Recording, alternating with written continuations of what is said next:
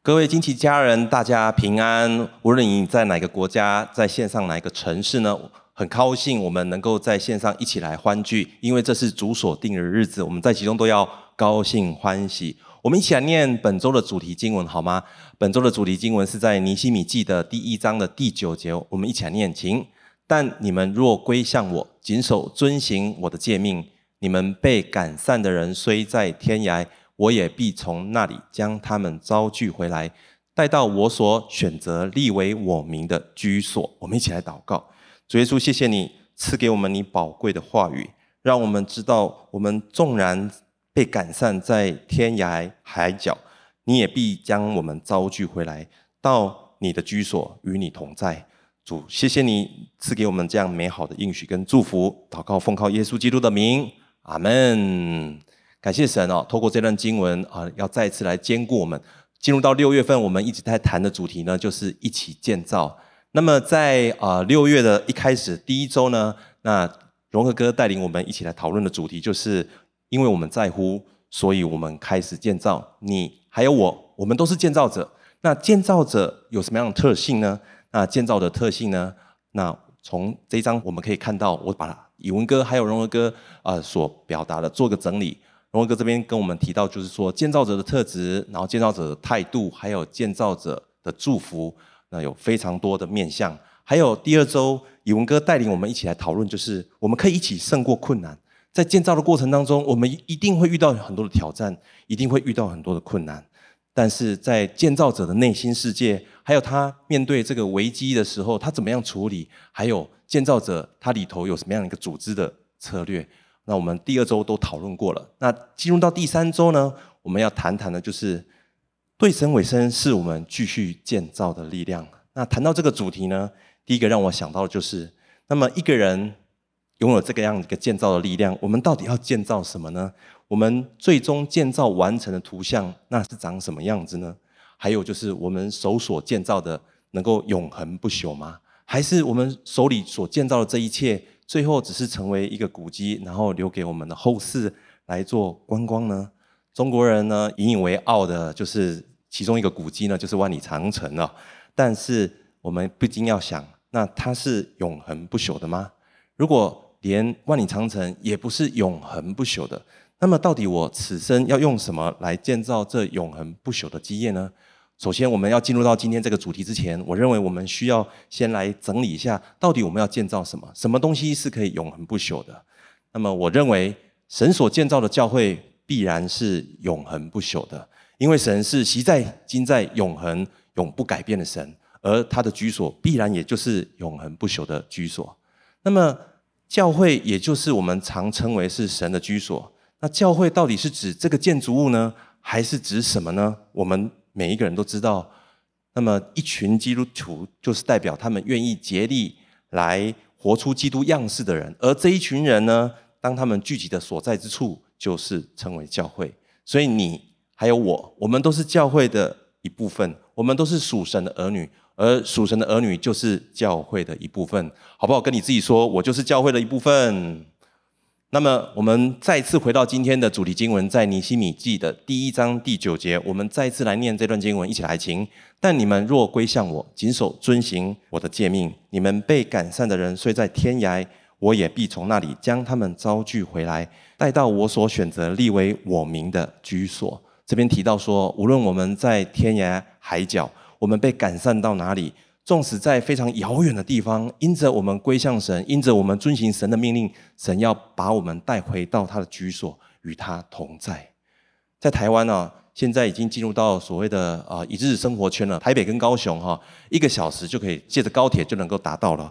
所以早上你从台北起床，吃了早餐，然后从台北出发到高雄出差，早上跑一个行程，下午再拜访一个客户，跑一个行程啊，晚上还可以搭高铁回家，跟家人一起吃饭。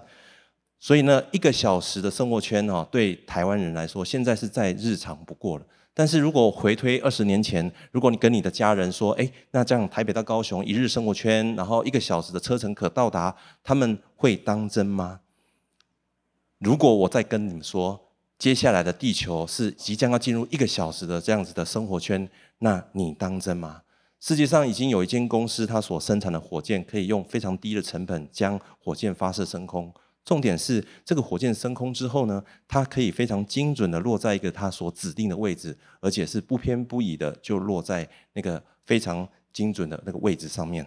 而他们计划在二零二四年呢，他们要实现一个计划，就是在全球，无论你在什么样的地方，从最远的地方到达另外一端呢。那所有的移动只需要在一个小时内就可以来达成了，所以他们说啊，从纽约到上海只需要三十九分钟，预估从纽约到巴黎啊只需要三十分钟。那最重要就是这样的票价跟现在的飞机的经济舱的票价是差不多的。我们不禁要惊叹，我们真的是好厉害，人类真的好厉害啊！我们从呃人类开始。跨入可以飞行的那个呃纪元的突破，那一年开始到如今不过是一百二十多年了，而我们竟然有这么样子的惊人的突破，而这样的突破不单只是在航空技术，其实在各个层面上都有非常惊人的突破。到底人类是在这一两百年之间呢，我们变得非常惊人，还是我们原本就很惊人呢？所以我要给大家今天第一个标题，就是神给我们每一个建造者惊人的力量。神给我们早就已经安置一个惊人的力量在我们里头了。我们再一次来念尼希米记第六章十五节到第十六节这段经文，一起来，请。以禄月二十五日，城墙修完了，共修了五十二天。我们一切仇敌四围的外邦人听见了，便惧怕，愁眉不展，因为见这工作完成是出乎我们的神。耶路撒冷的城墙的修整长度呢，预估至少超过三公里。你说三公里就是三千公尺喽？好像三公里是没有非常啊、这个是长的这样一个距离。但是我们不禁要想，在那个时候呢，他们没有任何的怪手，没有任何的吊车，没有任何的大型的工具机，他们只有一小撮人。他们不像是呃秦始皇在修筑万里长城，可以动员百万人一起来修筑哦，而且有军队。当做是后盾来支持他们，他们并没有，他们只有这一小撮人，最后竟在这五十二天呢，就完成了城墙的修复，而且把城门也都安置好了。神在创造你、创造我的时候，其实早已把这个惊人的力量摆放在你的生命当中，也摆放在我的里面了。所以我们要跟我们自己说：“我拥有惊人的力量，这是千真万确的。”而这个力量呢，不是指我们的力气，说我们可以来搬动石头。然后我们可以做很多的巧工，然后我们可以很熟练的完成许多事情，而是这个力量呢，是可以将人们凝聚在一起，完成某件事情的力量。当人们聚在一起的时候，一起来做同一件事情的时候，就没有什么事情是人类做不到的。如果刚刚我说的这一句话是我蔡明瑞说的，那么大家可以姑且听听就好。但如果是圣经所说的呢？如果是神所说的呢？那么我们就必须要留意了。我们一起来读创世纪第十一章第六节这段经文，一起来听。耶和华说：“看哪，他们成为一样的人民，都是一样的言语。如今既做起这事来，以后他们所要做的事就没有不成就的。”你知道我们啊邻近的国家呢，他最担心的就是他们的人民凝聚起来。他们超担心的，因为他们深深的知道，当人们凝聚在一起的时候，他们所要做的事情就没有什么不成就的。所以，当他们看到人们啊，就是没有按照这个他们的规定凝聚在一起的时候，他们马上就会进行处理。而从创世纪那个时候开始，人们凝聚在一起想要做的事情，没有一件事情是做不成的。那个时候，他们想要盖高塔，到现在到现今时代，人们呢一样就是。很喜欢来盖高塔，而且是一个高塔比另外高塔还要更高。来看看全世界排名十二名的摩天大楼，原本一零一是排名在前几名，现在已经排名到十一名了。我们可以看到一栋大楼比一栋大楼盖得越来越高，而且每一栋大楼的数量越来越多。我要说的是，神真的给了我们人类非常非常惊人的力量，这个力量。不是现在才有，而是在创世之初的时候，神已把这个力量摆放在我们里头了。仔细回想，那时候地球被创造的时候，这么大一个偌大的地球，有几个人在管理？只有两个人，就是亚当跟夏娃。他们的力量难道是大到可以把狮子给撕碎，或者是把棕熊给打趴才，所以万物才臣服于他们吗？不是，神把管理大地的权柄给了人类，给了亚当跟夏娃，所以。所有的动物都知道，而且他们都认得，就愿意来顺服服从亚当跟夏娃的管理。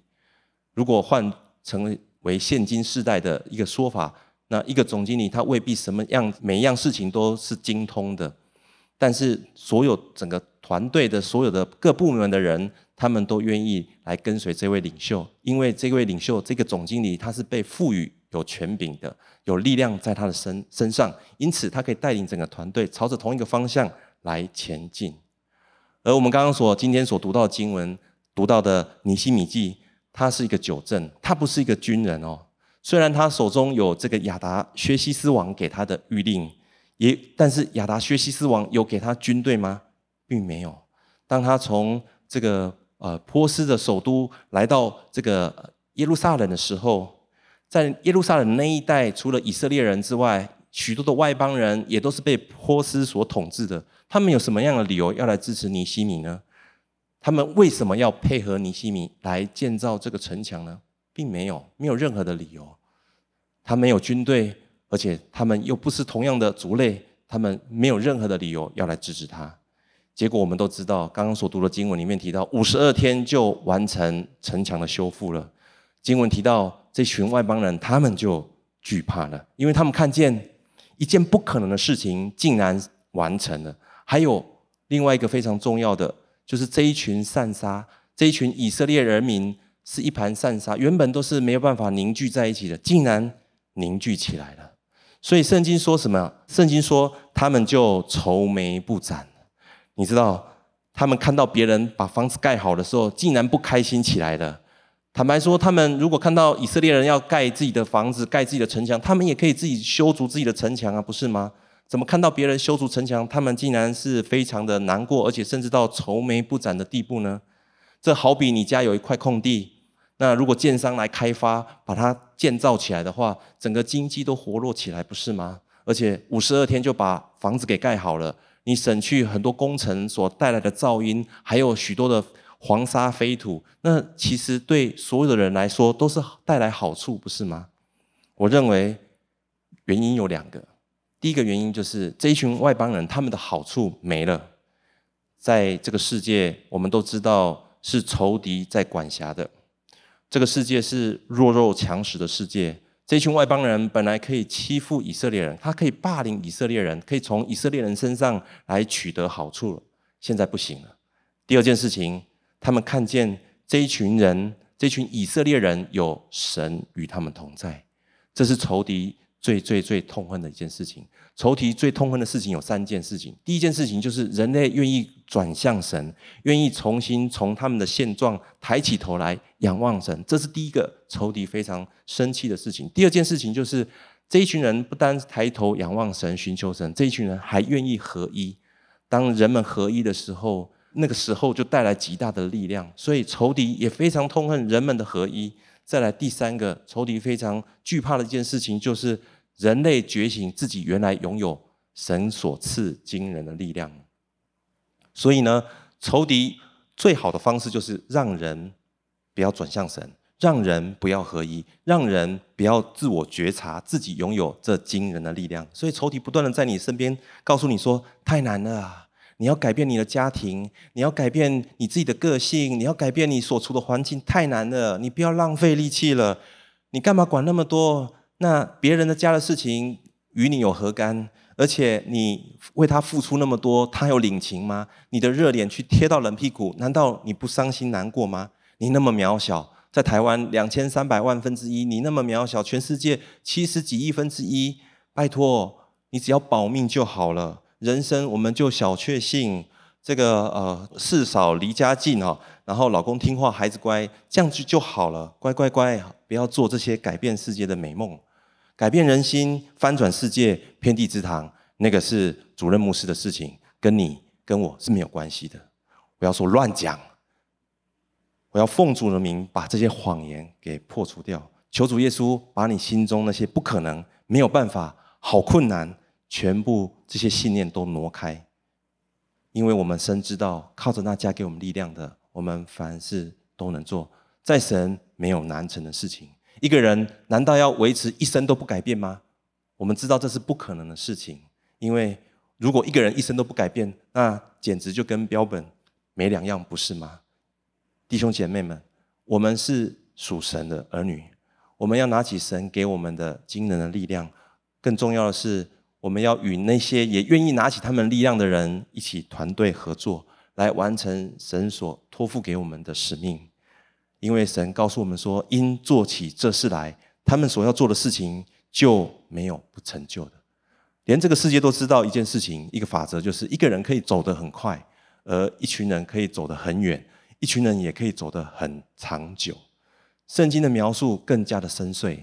圣经告诉我们说，有人攻胜孤身一人，若有两人，便能抵挡他。三股合成的绳子不容易折断。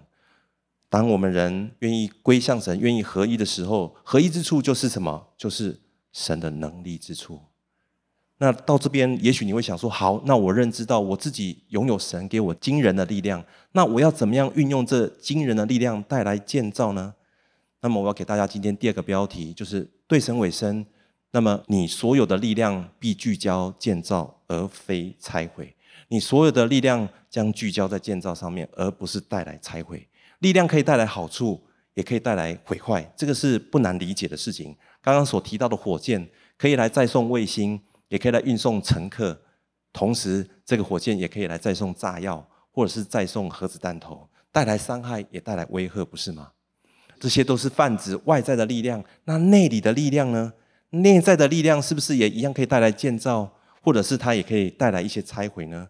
一个人所说的一句话有什么力量？一个人所说的一句话带来什么样影响？影响的层面有那么广吗？我们都听过有人说。一句话能够建造一个人，一句话呢也能拆毁一个人。在我国小的时候，其实我的读书方式跟读书习惯并不是很好。那么那个时候，我最喜欢做一些手工艺，所以那时候做模型也好，或者是做很多的这些呃呃加工的东西也好，我是非常喜欢的。所以到四年级的时候，甚至那个时候还自己做电风扇，小型的电风扇，因为家里没有冷气，不像现在可以买到那个手持型的电风扇，所以就自己做了一个电风扇，买了马达，买了啊这个电线，买了电池盒等等，然后买了焊枪把它粘在一起。后来发现这样的电池，这样子一个电风扇风力不足哦，还粘了一条电线，然后把它接到这个插座上，当然结果就是马达烧坏了，然后我也人生第一次被一百二十伏特的电电到手指都发黑了。以这样一个读书的习惯跟这样的一个读书方式，当然考大学的时候，那时候我就落榜了。重考过程当中难不难过？非常的难过，因为所有团契的其他的朋友都到大学去了，回来的时候大家都在聊大学的生活，只有我还在重考。所以在那个时候，其实我是非常沮丧的。那么在那段期间，教会里面来了一位海外的先知的牧者，有一次他就特别为我祷告，他并不认识我。那我也忘记他祷告的前面跟后面了，但是我记得中间有一句话是至今仍然是印象深刻的。这句话描述到两个图像，第一个图像是他看见我拿着书走在校园里头，第二个图像是他看见我在球场上奔驰。我本身是一个爱打篮球的人，所以这句话深深的扎中我的心。再者，他看见我拿着书在校园里面走，从隔年进入到大学，一直到研究所毕业，将近十年的时间，我都是拿着书走在校园里头。神借着这一位牧师的一句话，鼓舞了我，也建造了我，让我的生命重新的点燃那样子的希望，点燃那样子的盼望。圣经也告诉我们说，一句话说的合宜，就如同金苹果落在银网子里。如果看英文的直述的直白的翻译的话，是说的恰到好处的话呢，就像银画当中的金苹果一样。这好比一纸工艺精湛的杰作，上面镶嵌着一个非常闪亮的钻石。那人们看到这个整个杰作跟钻石的时候，不禁就会发出赞叹：“哇，太棒了，太美妙了，太奇妙了。”当一句话说的合宜的时候，不仅这个人被建造起来。旁边的人也认出，哇，真的是这是神极美的工作，不是吗？而如果一句话说的不恰当呢？那在我国中求学的过程当中，我的国中的国文老师跟我的数学老师他们是夫妻哦。那么呃，上国文课的时候，如果不专心，或者是调皮捣蛋，或者是上课说话。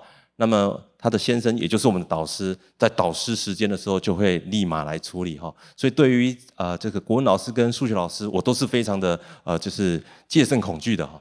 但是不单是白天会看到国文老师跟数学老师，晚上也会看到他们，因为我们那时候放学都要去数学老师家，也就是导师的家继续来补习哦。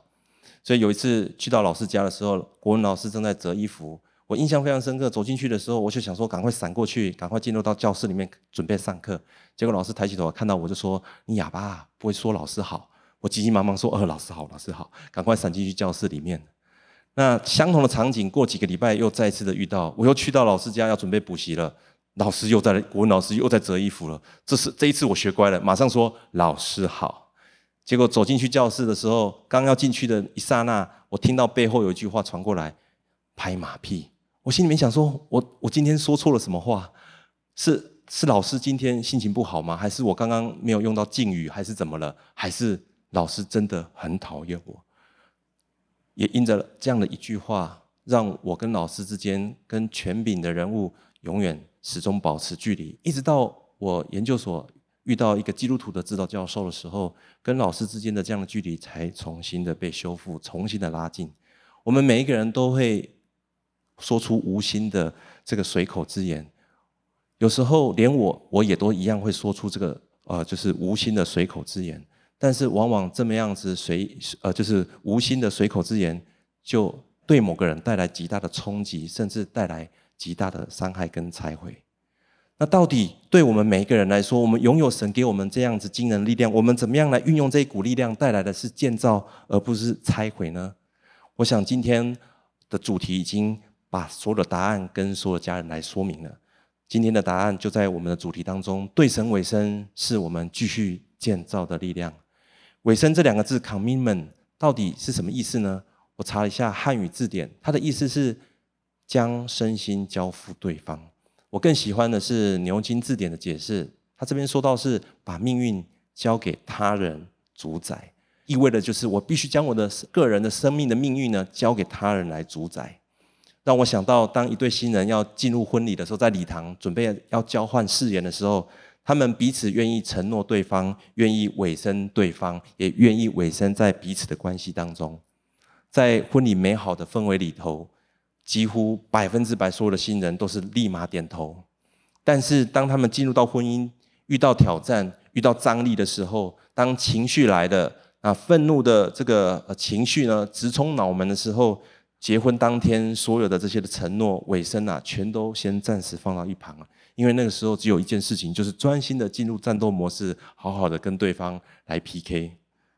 其实，在结婚当天，这两个人早已把自己。一生的命运交在对方的手中，不是吗？已经把自己一生的命运让对方来主宰了，不是吗？耶稣在十字架上被钉在十字架上六个小时的过程当中，都充满着挑战，也充满着张力，因为仇敌对耶稣的挑衅跟挑战从来没有停过。在他面前，许多人经过的时候，每个人都说：“如果你是犹大人的王，你可以从十字架上走下来呀，你可以派天使天军来护卫你啊。”如果真的是这样子发生的，我们就相信你是犹太人的王。更是当耶稣要断气的那一刻，天父甚至转脸不看的时候，我相信仇敌在他耳边一定不断的叫嚣。他说：“你看，连爱你的父神都转脸不看了，你还在坚持些什么呢？”我们都知道，耶稣到最后一刻依然是坚持对神全然的委身。请问耶稣的委身是因为他吃饱睡足，而且他的感觉非常良好，所以他全然对神委身吗？不是的，在那个时候他身体非常疼痛，然后他的感受也是非常的糟糕，但是他用灵魂的深处全然对神委身。我们一起来念这段经文，在路加福音第二十三章四十六节，一起来听。耶稣大声喊着说：“父啊，我将我的灵魂交在你手里。”说了这话，气就断了。英文这边的灵魂交在你的手里是 I commit my spirit，我将我的灵魂全然的交在你手中，让你来主宰。也因着耶稣基督对神全然的委身，以至于最终他断气的那刹那，他可以说成了。一个不认识神的人，不了解永恒，也不知道有盼望的人，当他面对死亡的时候，他的反应是完了。但是耶稣基督他他知道他可以对神全然委身，在神里面没有难成的事情，所以他说成了，他成就了人类史上最永恒不朽的建造，就是人类的救赎计划。也就是今天你我，我们可以自由的来到神面前敬拜赞美他，我们可以自由的向他来祷告，这全都是因着耶稣基督为我们所成就的。以色列的百姓知不知道这件事情？他们非常清楚知道。以色列人知道，当他们愿意全然对神委身的时候，神要使用他们里头那惊人的力量带来建造，而不是拆毁。所以在尼希米记第八章的时候，你可以读到他们所有人如同一人来到神的面前。你知道有很多人，但是他们却如同一人一样来到神的面前。他们宣誓，他们要遵行神的律例跟典章。我们一起来念这段经文，在尼希米记第十章二十八节到二十九节，一起来请。其余的民、祭司、立位人、守门的、歌唱的、尼提宁和一切离绝邻邦居民归服神律法的，并他们的妻子儿女，凡有知识能明白的，都随从他们的贵胄的弟兄发咒起誓。必遵行神借他仆人摩西所传的律法，谨守遵行耶和华我们主的一切诫命、典章、律例。我们到底要如何让我们身上的力量带来的是建造，而不是拆毁者？我们每个人都是建造者，但是我们我们也拥有这个力量。我们要怎么样带来建造呢？其实答案已经很非常清楚，就是全然对神委身，就是把你自己一生的命运交在主的手中，让主来主宰。如果你不交给神，你就是交给这个世界了，没有第三个选项了。而我们都知道，这个世界的掌权者现在是在仇敌的手中，仇敌的目标也非常的清楚明确，就是偷窃、杀害跟毁坏。为什么他要做这些事情？因为他知道我们内里拥有多惊人的力量，他不会坐在那个地方等着我们跟耶稣基督，然后一起去打败他，绝对不会的。所以也因此，他必须想尽办法让我们第一个远离神。第二个，让我们不合一；第三个，让我们不知道原来我们拥有惊人的力量。所以，当我们全然对神委身的时候，我们第一个，我们归向神；第二个，我们愿意与我们的肢体一起合一；第三个，我们再次拿起我们内底的力量带来建造。而一个人要对神委身，最简单的方法很简单，就有三个，我要给大家。第一个呢，就是你可以开始从今天开始，开始跟神对话。每天早上醒过来的时候，你第一句话说出来的是什么呢？你第一句话是不是可以跟神来做一个问候？问候神早啊，上帝早啊，父神早啊，耶稣早啊，圣灵早啊。第二个，你是不是可以从今天开始，不论是在什么样的场场域，或行走或躺卧，你都开始跟神来祷告，或者是善用教会的 FB 跟 Line 所有的。每个礼拜的一起祷告系列，一起来为自己，也为教会，也为所有需要的这些事物一起来祷告。第三个，是不是从今天开始可以继续的来翻开圣经，来阅读圣经，阅读神的话语？教会每一年都有这个属灵鉴宝书，有都有这个所谓的读经计划，一年的这样一个计划。可不可以邀请你从今天开始就来跟上我们教会三百六十五天读经一遍的这样一个计划呢？当你个人开始这么样做的时候，就是开始对神全然委身的开始。而只有我们自己这样做这三件事情就够了吗？我要给大家今天第三个标题：只有一个人做，有时候做着做着我们就会疲乏，所以我们需要委身在神的家中，委身在一个群体当中。当我们委身神的家，我们将持续被建造到完全。我们需要透过群体的力量。当我们委身在神的家，委身在神的教会的时候，就是委身在一群基督徒的里头了。你知道，教会就是神的家，就是神在这个地上国度的领土的这个延伸。而我指的教会，不是指这栋建筑物，而是指一群为愿意委身于神、愿意彼此委身的这一群基督徒。当你委身在你的小组当中，委身在教会生活当中的时候，你和这一群人建立起真实的关系，神就可以透过这一群人开始修剪你、建造你的生命。而当我们的生命开始活出神原本要我们活出的样式，然后按着神的教导，按着圣经里面所讲的活出神所给我们的律例跟典章的时候，人们会看见我们的生命，说这个人的生命真的是不一样啊！这个人的生命真的是被建造起来的。如同今天我们所读的这段经文，当这些外邦人看到以色列人的城墙修整起来的时候，他们说：“这工完成是出于我们的神。”当我们的生命被建造起来的时候，人们看到我们的时候，他们也会说：这个人是被神所建造起来的。我们再次来读尼希米记第六章十六节的后半段，因为建这工作完成是出乎我们的神。在教会当中，当你委身在小组里头，那小组其他的呃所有的伙伴会鼓励你进到教会一定要接受装备。那我们教会，我们每一个人不陌生而且非常熟悉的就是我们的培育系统。那这个培育系统透过亿万生命更新营，然后呢成长班、一 two，然后门徒班，然后到一三基督精兵营领袖班，那就可以完成一个基础的一个属灵的装备。今天是六月十九号。今天在线上一样，我们有亿万生命更新，有许多人来自许多不同的国家、不同的城市，我们依然在线上的方式来进行生命的更新，也预备他们能够进入到成长班，让他们生命开始可以被建造起来。其实这个垒包表，我不是来到荆棘教会才知道了，之前因着工作在新竹的时候，已经看过这个垒包表。那时候我心里面第一个想法就是：哎呀，这个就是牧师哈。希望我们把圣经读熟，然后对这个圣经的知识哈更加的充充沛，然后更加的丰富哈。所以要我们去上的这个所谓的成人主日学。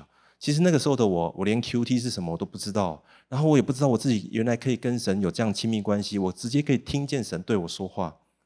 结果来到台中的时候，进到荆棘教会，我又看到这个垒包表的时候，我心里面第二个想法是说：哎呦，怎么到哪里去都可以看到这个垒包表啊？如果已经人生里面已经看到两次的哈，那么千万不要让让自己看到第三次哈，赶快把它给完成。也因着在成长班的过程当中，那我才知道原来我可以跟神有这样子亲密的关系。我原来我可以直接听见神对我说话。原来在 QT 过程当中，我可以领受神透过他的经文要对我所说的这些的启示。从那一刻开始，我不再是当一个球评，只是在评论教会哪里好哪里不好，这个系统哪里好哪里不好，而是我真正的成为一个球员。我下场打球的时候，才知道原来在球场上的那个滋味是什么。同时，我自己的生命也开始被建造起来，我的属灵的肌肉，我的属灵的耐力，还有我属灵的判断力，各个方面开始被建造起来。最后，我才能够让我自己的恩赐跟才干被发展起来。如果一个人能够在教会当中持续的被建造，他怎么会想要离开呢？如果一个人的生命一直不断的向前突破的话，一个人怎么会想要离开呢？我们来读一下尼希米记第十章三十九节这段经文：以色列人和利未人要将五谷、新酒和油为举祭，封到收存圣所器皿里的屋子里。就是公子的祭司、守门的、歌唱的所住的屋子，这样我们就不离弃我们神的殿。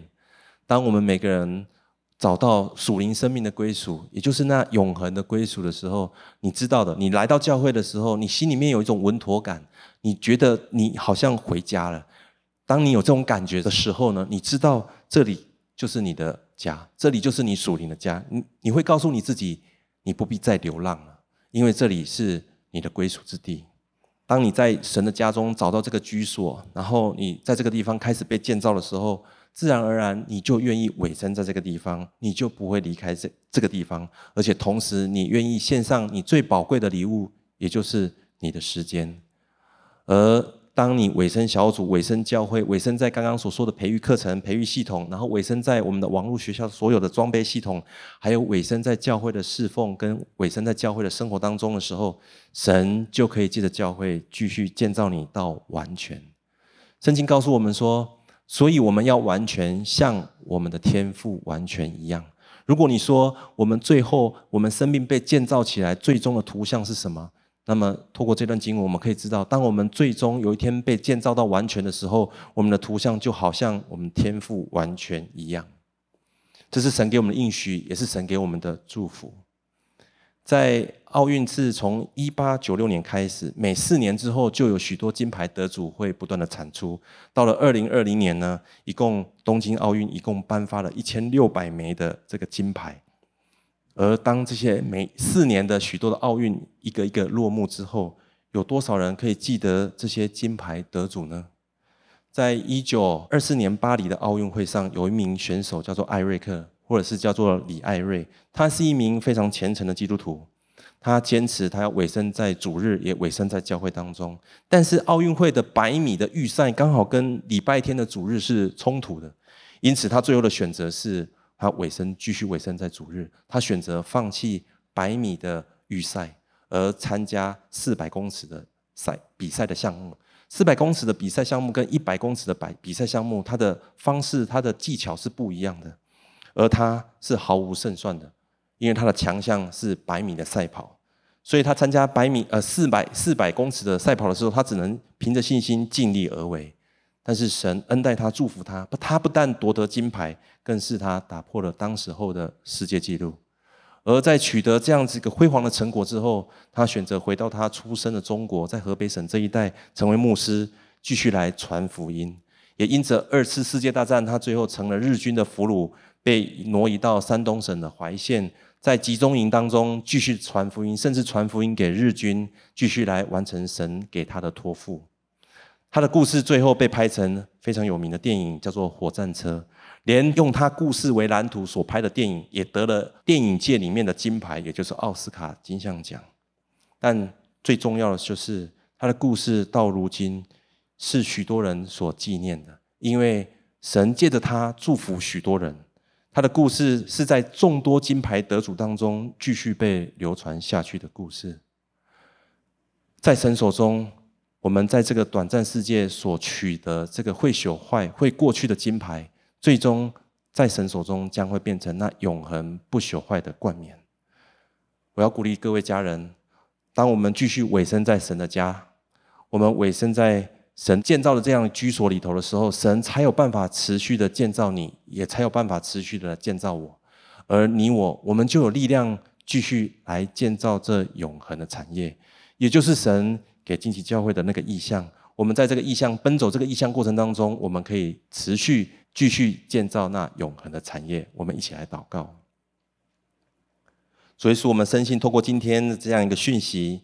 你要让我们知道，我们里头早已拥有你所预为我们预备那惊人的力量。而当我们愿意全然对你委身的时候，那么我们的力量就从我们的里头开始被吸引出来。我们的力量将被带出的是建造，而不是拆毁。更是我们委身在神的家中的时候，我们可以与我们的肢体、与我们的同伴一起来建造。建造的过程当中，我们不孤单。更是当我们建造的过程当中，我们彼此也被建造起来，而且我们被建造的越来越完全，像天父一样。特别为我们中间有些人祷告，好像你一直觉得你没有足够的能力，你没有办法去完成你现在的处境，或者是你没有办法完成现在人们托付给你，或者是你手中所背负的这个责任，你觉得太难了，你做不到，真的是天方夜谭。但我觉得，好像神要鼓励你，你可以开始起来依靠神，你可以开始对神委身。你从每一天开始，你开始跟神打招呼，你开始跟神来祷告，然后你开始来阅读神的话语的时候，我相信神要加添你力量，他要使你原本在你里头那个惊人力量开始被启发出来，开始被释放出来。你会发现，你开始每一天每一天都有很不一样的改变，最终人们会很惊叹。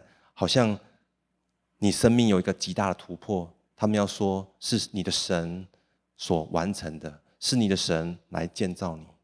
再者，我好像领受到，在我们中间有些家人，你渴望，你渴望你一生能够好好的建造，而且你所建造的是可以存留永恒不朽坏的，是可以传承下去的。那我也要鼓励你，若你有这样的渴望，你有这样的一个期待，你更需要对神全然的委身，你更需要委身在神的家中。当你全然对神委身，你委身在神的家中的时候，他们这一教神要借着教会来建造你，让你的力量是可以汇整汇集而成，成一股很极大的力量，而他们所带来的建造是可以存留到永恒的。也特别要为我们今天呃第一次来到我们当中的这些新朋友来祷告。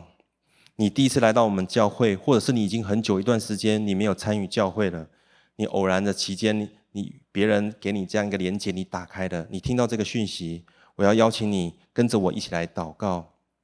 当我祷告一句的时候，你就跟我祷告一句，我们一起来祷告。亲爱的主耶稣，我要打开我的心，邀请你到我的生命里。我要承认你是真神。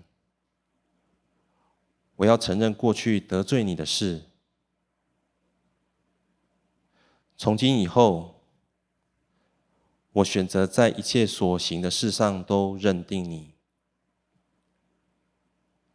求你指引我的人生。祷告奉靠耶稣基督的名，阿门。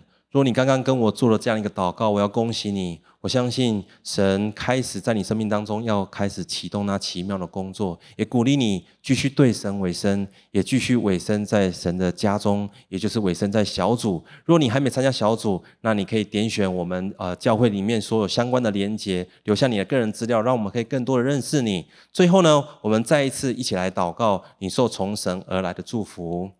亲爱的主耶稣，我们深信今天你透过这这个讯息，透过我们所阅读的经文，你要对我们每个人来说话，因为在我们里头早已有那丰沛的资源，在我们的面前，神已经也为我们预备一切所需的资源。但我们需要先对你来委身。当我们委身于你，委身于神的你，委身于神的家的时候，神你的祝福就要倾倒而出，在我们生命当中，使我们的生命里头的力量带来的是建造，使我们所建造的是可以成为那永恒不朽坏的基业。奉父子圣名的灵的名来祝福所有的家人，无论在线上，在什么样的国家，什么样的城市，当我们一起来寻求你的时候，我们都来经历神奇妙的祝福。这样祷告，奉靠耶稣基督的名。阿门。